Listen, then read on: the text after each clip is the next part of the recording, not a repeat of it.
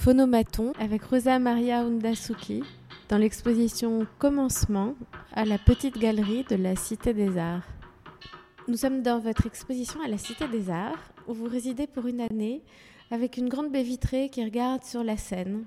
C'est ici même, dans votre atelier, juste à l'étage au-dessus, Rosa Maria Undasuki, que nous avons préparé l'accrochage de cette exposition à la petite galerie, dans un espace qui reprenait exactement celui où nous nous trouvons. Cette exposition, qui s'intitule Commencement, c'est un peu votre vie en accéléré, depuis le plus ancien dessin que vous ayez conservé, qui est daté de 1994, à un projet de livre sur lequel vous travaillez pour l'année prochaine. Et au fil de cette ligne d'image, il y a une maison, toujours un peu différente, mais au fond toujours la même. Une maison qui est au cœur de votre œuvre. Cette maison, Rosa Maria Undasuki, quelle est-elle? C'est une maison peut-être issue des, des, filtres de ma mémoire. Mais en tout cas, euh, la base, on va dire, euh, d'où pas cette, euh, cette construction de maison, c'était une, maison d'enfance où j'ai passé euh, première étape importante de, ma vie, je pense assez formatrice, puisque c'était le contact avec, avec un espace, enfin une façon d'habiter l'espace différemment. Déjà par l'architecture de cet endroit, donc une maison coloniale avec des, des jardins qui, qui respiraient dans plusieurs pièces et aussi par la façon que mon père et euh, ma mère habitaient cet endroit, accueillaient les gens et, euh, et, la façon qu'ils préparaient cette, chez nous. Donc, c'est cette suite des choses que je pense qui construisent une, maison, euh, même si elle est devenue imaginaire. Cette maison, c'est votre père qui l'a redessiné, qu'il a reconstruite. Votre père qui était architecte et qui était aussi très engagé dans la vie artistique de Caracas. Oui, donc mon père était un architecte paysagiste qui avait fait ses, études donc à, l'université centrale de, de, du Venezuela, Caracas, à une époque où l'architecture la, au Venezuela était euh, bouillonnante. Enfin. Mais pas seulement d'un euh, en tant qu'architecte. Enfin, il, côtoyait des, il a fait des amis euh, euh, entre des artistes et des gens de la photographie, des intellectuels. Et, tout cet univers euh, artistique, il me l'a transmis. Bien sûr, c'est lui qui a fait les réformes de la maison telle comme l'endroit où je, où je vécu. Mais la base de cette maison avait été construite pour mon arrière-grand-père. Donc c'était une maison euh, plutôt avec une architecture coloniale des bases qui mon père a adapté à, à son, esthétique, à sa façon de, de recréer ces espaces. Il a notamment, votre père était engagé dans un certain nombre d'événements artistiques, notamment cet étonnant festival ou cet étonnant spectacle qui s'est intitulé Imagen de Caracas en 1968, qui a été salué par la critique, aussi par euh, des artistes et des architectes comme Joe Ponti, par exemple. C'est des histoires que j'écoute depuis, euh, depuis que je suis petite. C'était peut-être l'une des choses les plus importantes que mon père a fait euh, dans toute sa vie. Enfin, par les l'enthousiasme qui portait tous ces gens. C'était vraiment un collectif de personnes qui se sont rassemblées autour d'une idée initiale du peintre Jacobo Borges, euh, pour lequel avait été commandé donc un spectacle euh, sur les 400 ans de, Caracas, de la ville. Et il a, il a eu donc une idée de vraiment rassembler des architectes, des, des metteurs en scène, des euh, directeurs de photographie, des photographes, des, musiciens, euh, euh, enfin toutes sortes de, des artistes, des scénographes et bien sûr des architectes. Donc mon père faisait partie de, de cette équipe. C'était vraiment un, un, événement qui malheureusement, on ne connaît que quelques fragments parce qu'en vue de plusieurs circonstances, il n'a pas resté énormément de matériel mais euh, c'était un projet assez ambitieux parce que un peu, je, pense quand je quand j'ai lu euh, à propos des ballets russes, je me suis dit qu'il avait peut-être un rapport euh, parce que c'était le premier spectacle multimédia à Latino-Amérique et les ballets russes initialement étaient des spectacles où tout était vraiment important. C'est-à-dire les sonographies parfois étaient commandées à Picasso ou à, Jean Cocteau. Euh, la musique était créée pour euh, vraiment une histoire ou pour une chorégraphie. Il avait une récréation de, la façon qu'on concevait la danse jusqu'à ce moment. Et je pense qu'Imagen de Caracas était un peu ça, était une nouvelle façon de parler de l'histoire, de parler de, l'art, de parler de la photographie, de l'architecture, de la peinture, de, de, de toutes sortes de choses. D'une certaine manière, dans votre peinture, vous parlez aussi de, de toutes ces histoires qui ont traversé votre vie, de tous ces exils successifs que vous avez traversés, puisque depuis votre euh, adolescence, vous n'avez eu de cesse d'être arraché à des endroits. Vous avez quitté le Venezuela pour le Brésil, le Brésil pour la France, la France pour le Brésil, le Brésil de nouveau pour la France où vous êtes rentré, vous êtes revenu, dirais-je, il y a un an et demi. Au fond, cette exposition dans laquelle nous nous trouvons, c'est un peu tous ces commencements qu'elle montre. Oui, un artiste, c'est salutaire pour lui qu'il puisse avoir l'opportunité d'un recommencement dans le pluriel. Mais euh, dans mon cas particulier, ces recommencements est aussi euh, euh, lié à des circonstances d'abord personnelles, aussi politiques, sociales. Enfin, je me suis retrouvée d'abord avec l'envie de faire mes études en technologie de l'image en art. C'est ça qui m'a menée au Brésil, parce qu'au Venezuela, il n'avait pas cette formation à l'époque. Ensuite, par des circonstances personnelles, donc je me suis mariée et je suis venue en France. Euh, puis ensuite, c'est ici où je trouvais vraiment ma place en tant qu'artiste, même si je, travaille euh, dans ma peinture depuis, euh, depuis l'adolescence. C'était vraiment une conviction depuis très jeune. Mais c'est ici à Paris où je trouvais vraiment une place pour pouvoir partager ce que je fais et, faire avoir des échanges qui finalement nourrissent cette création. Et puis ensuite, euh, bon, le retour au, Brésil, euh, c'était un moment assez particulier parce que je venais d'avoir des, importantes reconnaissances, en France, mais j'avais aussi une situation personnelle qui m'a mené à, euh, revenir au Brésil. Donc j'étais enceinte, j'ai eu ma première fille, notre famille était loin, mon, mari à l'époque voulait reprendre son réseau professionnel au Brésil. D'une part, il y a les, souhaits des, des sorties d'un pays vers l'autre parce qu'on est appelé par, une opportunité. Et aussi, il y a l'impossibilité de retourner, ce qui fait vraiment cet exil. C'est-à-dire, c'était plus une option de retourner au Venezuela, puisque la situation était devenue euh, euh, vraiment critique à tout, niveau. Et euh, aujourd'hui, le Brésil aussi, enfin, n'est pas non plus dans la meilleure situation, même si ça reste euh, quand même un pays qui a peut-être des problèmes moins importants que le Venezuela. Mais ça reste quand même un, un, endroit où je me sentais assez limitée pour, pour travailler.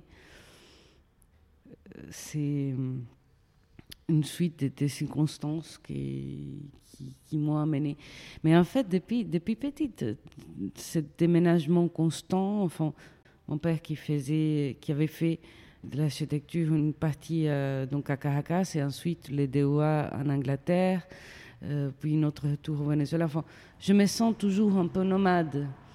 Mais après, c'est pas seulement une, une, une euh, des, des, des, trajets, des, des traversées volontaire, mais de traverser aussi euh, euh, par des circonstances.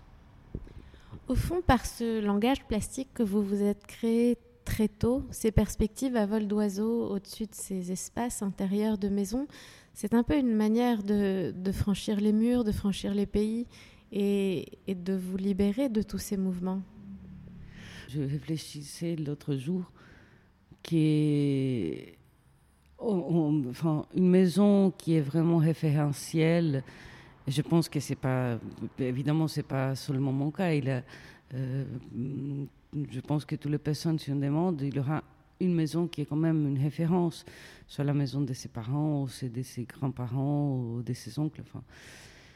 Je pense que ces maisons qui ont, qui ont cette, cette rôle dans, dans la vie de quelqu'un et une, racine et une base de construction de son identité et de son univers, euh, peu importe dans quel domaine on travaille mais il y a aussi un poids de cette mémoire dans un lieu. Et euh, c'est ambigu parce qu'en même temps, quand on est arraché, arraché d'un endroit qui nous, qui nous appartient, en même temps, on est libéré d'aller euh, ailleurs. Et on est, libre aussi de faire notre chez nous où, on veut. Et en même temps, ce, déchirement a des conséquences parfois euh, terribles quand c'est fait pas seulement euh, par une volonté, mais par une impossibilité ou par une, contrainte plus grande, plus importante. Donc on, est, on finit par refaire notre maison où on va, mais un peu en train de reconstruire, de reconstruire celle qu'on a perdue.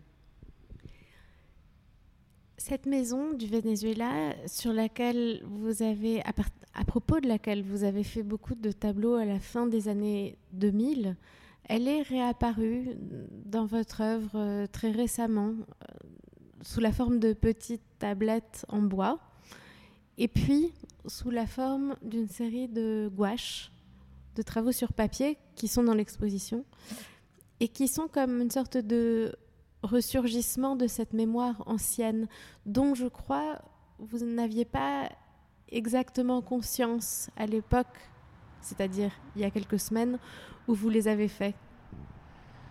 Dans la création, je crois qu'il y a une partie de ne pas avoir une, maîtrise de ce qui, ce qui nous amène à faire des images. Après, bien sûr, il y a la réflexion après, au pendant, mais on ne peut pas tout expliquer de pourquoi on, a, on a besoin d'exprimer une image. Mais en tout cas, revenir à cette maison dans ma peinture, c'est quelque chose qui, que je fais au long de, ces années, mais à chaque fois d'une façon différente. C'est-à-dire, euh, on peut pas, on peut pas, on peut pas plonger dans, la rivière deux fois. C'est deux rivières différentes différentes. Alors justement, dans ces années brésiliennes, euh, au cours des 7-8 dernières années, vous avez travaillé à deux grandes séries assez singulières, l'une sur la maison de Frida Kahlo, sur la Maison Bleue à Mexico, l'autre sur la maison de Federico Garcia Lorca à côté de Grenade, sa maison natale. C'est des travaux pour lesquels vous vous êtes énormément documenté. Il y a beaucoup, beaucoup de tableaux, des tableaux qui sont très, très riches de références extrêmement précises. Mais au fond, c'est toujours un peu la même maison. Je suis complètement d'accord. Mais c'est fou parce que, euh, enfin, c'est drôle parce que quand la, série de, de, sur la maison de Lorca était la première fois on va dire que je sortais de chez moi pour aller chez quelqu'un d'autre. C'était la première fois que je faisais cette, cette, euh, ce transfert de, de, maison, on va dire comme ça. Mais les raisons par lesquelles je choisissais cette maison sont des raisons très personnelles. C'est-à-dire, il y a une empathie, bien sûr, culturelle, mais il y a une empathie qui est très personnelle par rapport à, à cette maison. Enfin, elle me rappelait inévitablement ma maison à moi. Et même si je n'avais pas euh, une conscience si profonde de ça, mais je, me rappelle que je visitais cet endroit et la première fois en sortant, c'était une, une, besoin mais fulminant. Je me suis dit, il faut que je pense cet endroit. Mais finalement, je pense c'est ça. Je fais vraiment une recherche. Euh, par rapport à leur cas, c'était plus difficile que par rapport à Frida parce que justement à cause, à cause de la guerre civile espagnole, il avait beaucoup de, des informations qui manquaient. Les archives sont assez restreintes.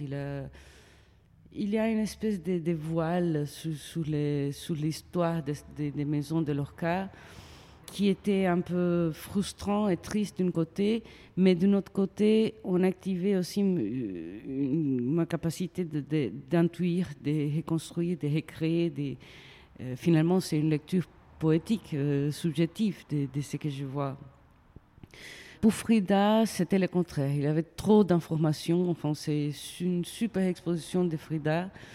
Mais euh, mon attention était portée sur ne pas me coincer dans, quelque chose de, trop figé sur le documentaire, mais vraiment partir d'une base assez solide quand même pour pouvoir repenser à cet espace à travers euh, cette vision qui est une vision particulière à moi et, aussi à travers mon bagage mémoriel et culturel. Au fond, c'est en voyant les tableaux de Frida que Laure Leroy, l'éditrice, la fondatrice des éditions Zulma, vous a passé commande d'un projet sur lequel vous êtes en train de travailler, qui verra le jour à l'automne prochain, et qui est un roman graphique autobiographique. Dans ce livre, on voit réapparaître une sorte de tissage entre votre vie et celle de Frida, d'une certaine manière. Ce tissage, c'est fait parce que finalement, il y a un, dialogue. Enfin, euh, c'est pas pour une prétention ou quoi que ce soit, mais parce que quand on, choisit quelque chose, quand quelque chose nous touche si profondément, comme c'était le cas de, Frida et de sa maison, c'est parce qu'il y a quelque chose qui nous renvoie vers, vers nous-mêmes. Donc, ce dialogue était un peu. Je l'avais, à nouveau, je ne l'avais pas si consciente pendant la création de, de, ces toiles euh, que j'ai fait, mais au fur et à mesure que j'avançais, et, plutôt à la fin, je commençais vraiment à, comprendre que finalement, c'était. Euh, oui, c'était l'histoire de Frida, c'était l'histoire de sa maison, des, gens qui l'ont habité, des gens qui l'ont qui entouré, mais c'était aussi une, une, façon de raconter mon histoire à moi. Et donc ce livre dévoile cette dimension des, des, tableaux que j'ai faits, qui sont pas forcément si visibles d'un premier regard sous, les œuvres, mais que je vais dévoiler donc dans, dans cet récit qui est un récit intimiste, où euh, je fais un peu une révision du pourquoi, du comment je fais ces tableaux. Et donc je raconte bien sûr les histoires des Frida qui m'ont motivé à, une ou une autre, mais qui activent aussi des choses de mon, de mon bagage à moi. Et bien sûr, tout ça dans une réflexion à propos de la création proprement de la peinture. Oui, au fond, on a l'impression que dans cette exposition, commencement, que l'on a voulu comme une exposition montrant l'œuvre en train de se faire, montrant quelque sorte votre euh, laboratoire mental. On a l'impression que cette exposition fait écho aussi à ce projet de livre qui est aussi une manière de montrer votre euh, laboratoire mental. Tout à fait. C'est une, une, partage d'un laboratoire, tout à, tout à, fait, qui est mental, qui est poétique, qui est plastique. Enfin,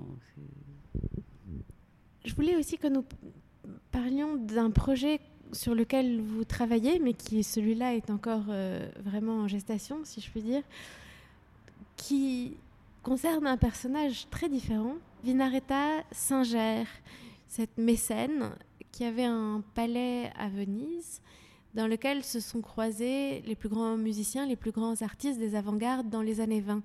Comment êtes-vous tombé sur ce personnage et qu'est-ce qui vous a intéressé chez elle et sur quoi travaillez-vous exactement en ce moment? Bon, euh, j'étais euh, donc à, mon, retour en France, donc je, commençais à travailler avec ma galériste Ariane Chauffet-Hiver, euh, qui, qui est une personne extraordinaire avec laquelle j'échange pas mal de choses. Et elle me proposait, elle me disait, Rosa, j'aimerais vraiment qu'on prépare une exposition à toi. Euh, j'ai l'opportunité de faire euh, peut-être une exposition dans euh, les, magazines du, d'un palazzo à Venise. Et, et voilà, on peut vraiment programmer quelque chose pour ça. Je ai dit, bon, bah, c'est super, alors raconte-moi un peu de cet endroit. Elle m'a dit, ah, l'endroit est extraordinaire, il a une très belle histoire. Et donc, elle m'indique euh, les sites pour que je me renseigne. Et je tombe donc sous le Palazzo Contarini-Polignac. Et euh, c'était, frappant quand je commençais à lire l'histoire de ce de palazzo et la présence de Vinaheta, qui donc était épouse du prince de Polignac et qui a accueilli cette maison. J'étais émerveillée. Cette femme était une femme mécène vraiment avec une vision, mais vraiment très en avant de son temps. Déjà par les soutiens qu'il donnait à la, musique, à les arts d'une façon générale, mais aussi d'autres projets euh, euh, sociaux que j'étais assez impressionnée de découvrir. Mais, mais bon, ce qui m'a vraiment frappé, c'est qu'elle a, elle a converti cette maison dans une sorte de résidence artistique où les, artistes les plus importants du, du, du début du XXe sont passés. Des euh, Monet, euh, Vuillard, Bonnard, euh, Stravinsky, Ravel, euh, euh, Proust, enfin, tous les noms les plus importants qui ont construit un peu la scène artistique pas seulement française, mais internationale euh, du, début du XXe, sont passées par cet endroit. Et moi, je suis, euh, j'étais toujours passionnée de, cette époque. J'étais toujours euh, vraiment très intéressée à, plusieurs artistes dans différents domaines qui, qui, qui, ont, qui ont fait vraiment cette, cette époque.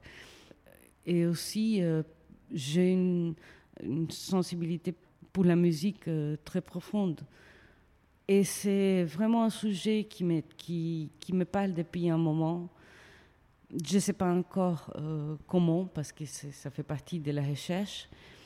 Mais bon, la liaison entre la musique et la peinture, c'est pas quelque chose de nouveau. Enfin, on, entend, enfin, même euh, si on va parler du, 20e, du début du 20e, déjà Kandinsky avait fait tout un, travail des connexions entre la peinture et, la musique. Moi, je suis une, artiste qui est très liée à la figuration, même si c'est une figuration autre. Et, moi, je me, pose des questions. Je me dis comment euh, donc euh, utiliser parmi mes pinceaux ces, très musical, on va dire, pour euh, traduire ça dans une image picturale? Je ne sais pas dans quelle mesure, mais, c'est vraiment des, questions que je me pose et que je ne me pose pas depuis là, depuis ces projets, euh, l'idée de ces projets, mais depuis euh, bien longtemps. Donc voilà, c'est un chemin où je me propose d'aller euh, et voir qu'est-ce que ça peut donner. Merci beaucoup, Rosa Maria Undasuki. C'était Phonomaton avec Rosa Maria Undasuki dans l'exposition Commencement à la Petite Galerie de la Cité des Arts.